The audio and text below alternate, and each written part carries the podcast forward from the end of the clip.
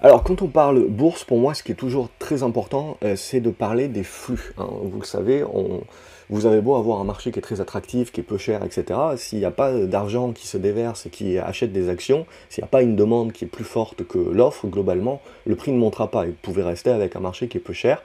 Et vous avez euh, l'exemple d'un paquet de, marchés historiquement qui sont toujours peu chers parce que bah, y a des risques géopolitiques, euh, il y, a, un certain nombre de risques qui sont vus par euh, les, les investisseurs et donc il n'y a pas de flux qui rentre et donc les valeurs sont pas chères mais elles restent pas chères globalement. Donc c'est pas ça qui va nous intéresser en tant qu'investisseur on a besoin toujours de flux entrants une arlésienne qu'il y a depuis de nombreuses années, c'est de se dire, euh, et on se le disait déjà lorsque les taux étaient euh, quasiment négatifs, c'était que l'assurance vie euh, rapportait de moins en moins, et l'assurance vie reste aujourd'hui un des placements préférés des Français avec un encours qui est gigantesque. Et donc l'idée c'était de se dire à un moment donné, bah, les Français, voyant qu'ils ne gagnent pas d'argent avec l'assurance vie, les retireront et iront les placer ailleurs. La difficulté pour ça, si vous voulez, c'est que le, en France, on est assez fourmi et surtout on est assez feignant. Et c'est-à-dire que ce dont on se rend compte, c'est que même si vous avez des placements qui sont assez simples d'accès et qui offrent un rendement supérieur, autre que les livrets A, je parle, on voit que euh, le français moyen, si vous voulez, ne, va pas retirer des billes à droite pour les placer à gauche. Il est plutôt en mode euh, j'ai passé du temps à placer sur ça, euh, j'ai pas, j'ai 10 minutes, si vous voulez, à dépenser pour discuter de quel micro-ondes je vais acheter, avec quelle puissance il doit avoir, mais par contre, j'ai pas 10 minutes pour faire un, un versement libre ou une rotation, un arbitrage sur mes différents contrats éventuels. Donc ça, d'un certain côté, si vous voulez, ça rentre dans la balance, parce que d'un d'un on se dit, bah, si ça rapporte pas, il va y avoir une décollecte, et ça commence déjà hein, sur l'assurance vie, on voit de plus en plus de, la décollecte, mais c'est pas des décollectes qui sont majeures, mais surtout, cette décollecte, elle va chercher euh, du livret A. Donc quelque part, euh, vous êtes entre guillemets protégé euh, contre l'inflation, mais pas plus. Et même, je dirais, le livret A comme un, effet de lag, si vous voulez, dans sa montée des taux par rapport, à, la montée de l'inflation, vous, vous continuez même d'avoir votre capital qui est rogné. Mais c'est toujours peut-être en- entre guillemets meilleur que ce que l'assurance vie vous rapporte.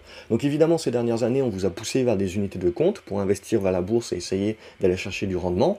On n'oublie pas également que les assureurs, pendant des années, ont euh, mis de côté un certain nombre de, profits, ce qui leur permet de vous proposer euh, sur, une année où ils veulent rester compétitifs un 0,5% de, plus de performance éventuelle, qui, n'est pas fait sur l'année, mais qui est euh, redistribué par rapport à, des gains qui ont été mis en réserve.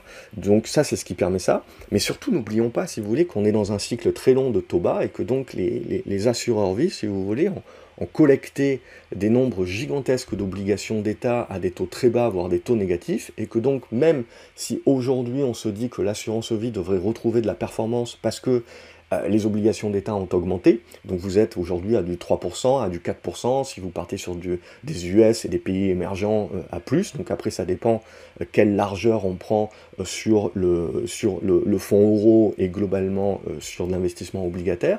Il y a des obligations d'entreprise également qui vont délivrer du 5 à 7%, ce genre de choses-là, ça dépend où on met le curseur de risque. Donc il y a des choses très intéressantes à faire sur l'obligataire.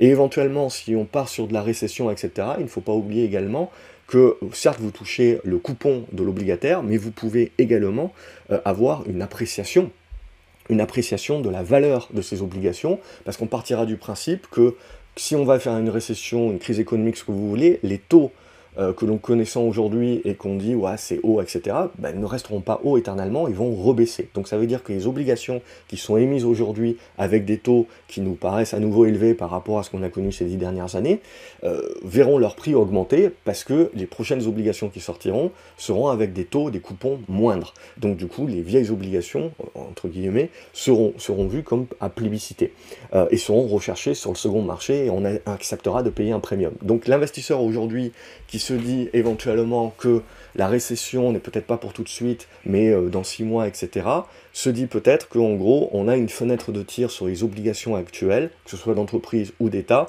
pour profiter de taux qui sont les plus élevés qu'on connaîtra peut-être ces prochaines années, dans l'idée que on va vers une récession qui fera les taux euh, baisseront in fine. Ils baisseront peut-être pas à nouveau à du zéro, mais il suffira qu'on les rebaisse, quand je parle à, du 2 ou 2,5% pour, pour toujours avoir cet effet, euh, cet effet de, rattrapage sur un certain nombre d'obligations. Mais une fois qu'on a dit ça, voilà, c'est toujours l'idée, la bourse a besoin d'argent, mais l'assurance vie aussi a besoin d'argent. C'est-à-dire que pour que l'assurance vie se remette à délivrer un rendement intéressant, il faut que l'on puisse euh, soit vendre les anciennes obligations, et ça, c'est impossible parce que leur valeur a, chuté. Donc ça voudrait dire qu'il faut accepter un certain nombre de pertes. On peut en accepter un certain nombre, mais on ne peut pas euh, prendre la perte sur l'ensemble du portefeuille et puis renouveler le stock avec des obligations qui payent dorénavant 3, 4, 5%, qui là serait du coup à nouveau attirant pour l'investisseur lambda.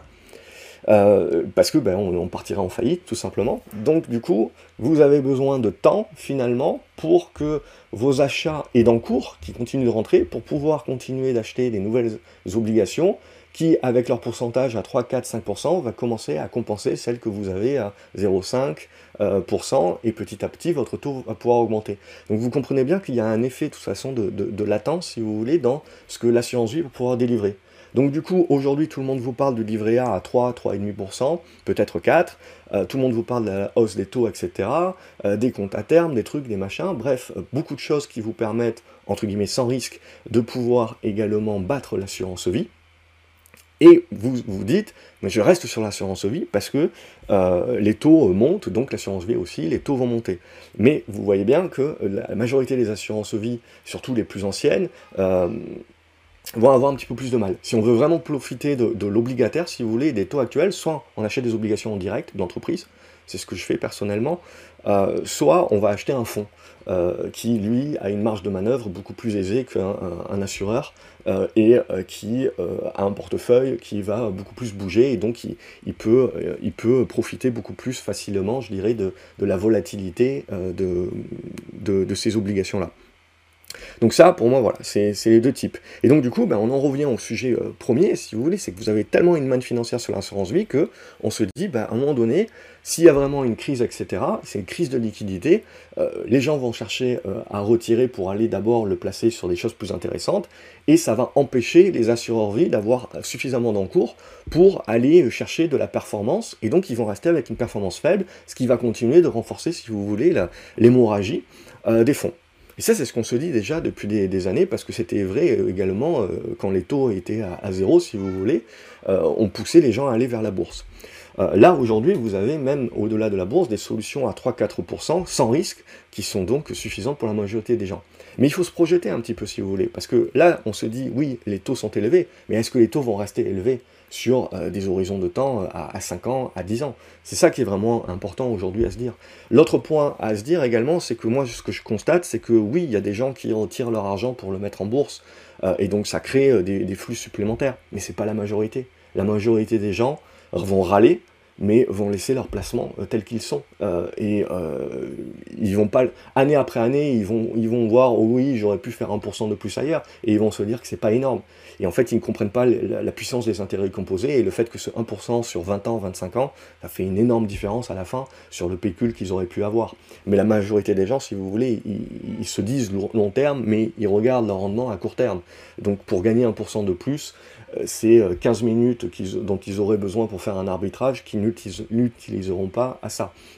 Donc, d'un certain côté, si vous voulez, l'assurance vie est un petit peu protégée par rapport à ça, c'est qu'il n'y a, a, pas, a, pas véritablement de, gros encours qui, euh, qui sont soldés. Mais on a du vent de face quand même. Donc pour moi, c'est ça qui est important, et c'est de se dire, voilà, on a de plus en plus de gens qui peuvent aller sur la bourse, mais ils vont aller sur des ETF. Et donc quel est le grand gagnant? Quels sont les grands gagnants, si vous voulez? C'est que autant aujourd'hui, quand vous êtes sur de l'assurance vie, qu'on va vous proposer un fonds, etc., ce fonds, il a des frais de gestion. En règle générale, vous allez toujours avoir un gestionnaire qui va toucher une prime, une commission par rapport au capital que vous allez investir sur ces fonds-là.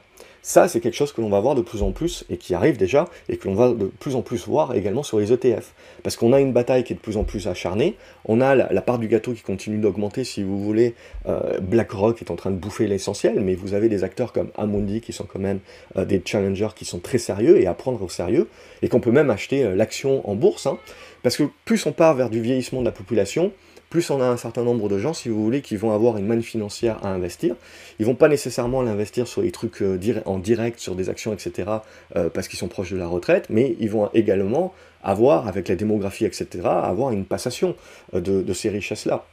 Donc ça, ce sont des flux également avec d'autres générations, d'autres mentalités qui peuvent être poussées à un moment donné vers des actifs euh, sans risque, vers des actifs avec un peu plus de risque. Je ne dis pas avec pur risque, mais avec un peu plus de risque. Ça, ça peut faire du flux euh, qui, rentre également sur, le marché.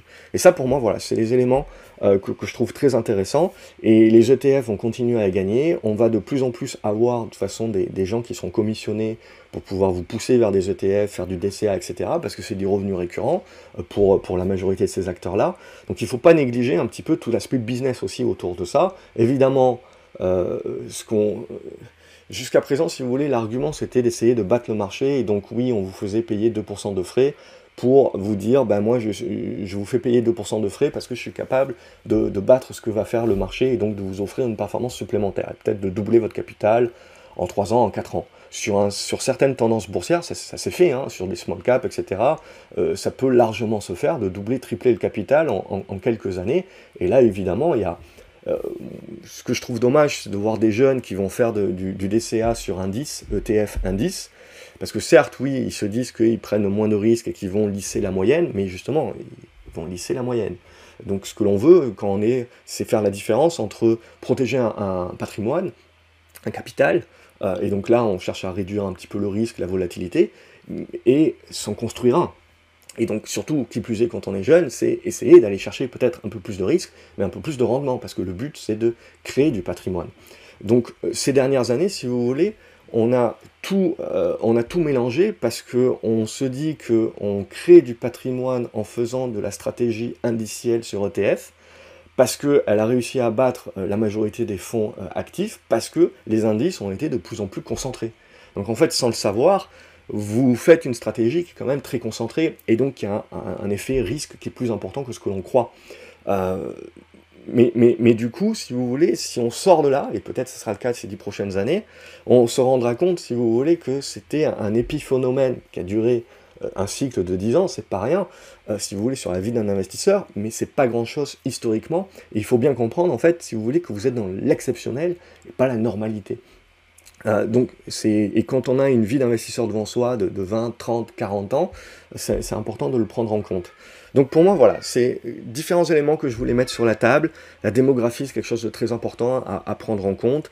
Le fait que, euh, voilà, il va y avoir de plus en plus de commissions, que les ETF vont gagner euh, de plus en plus en popularité également, avec les avantages et les, inconvénients que ça peut avoir sur ces, ces concentrations d'indices, etc.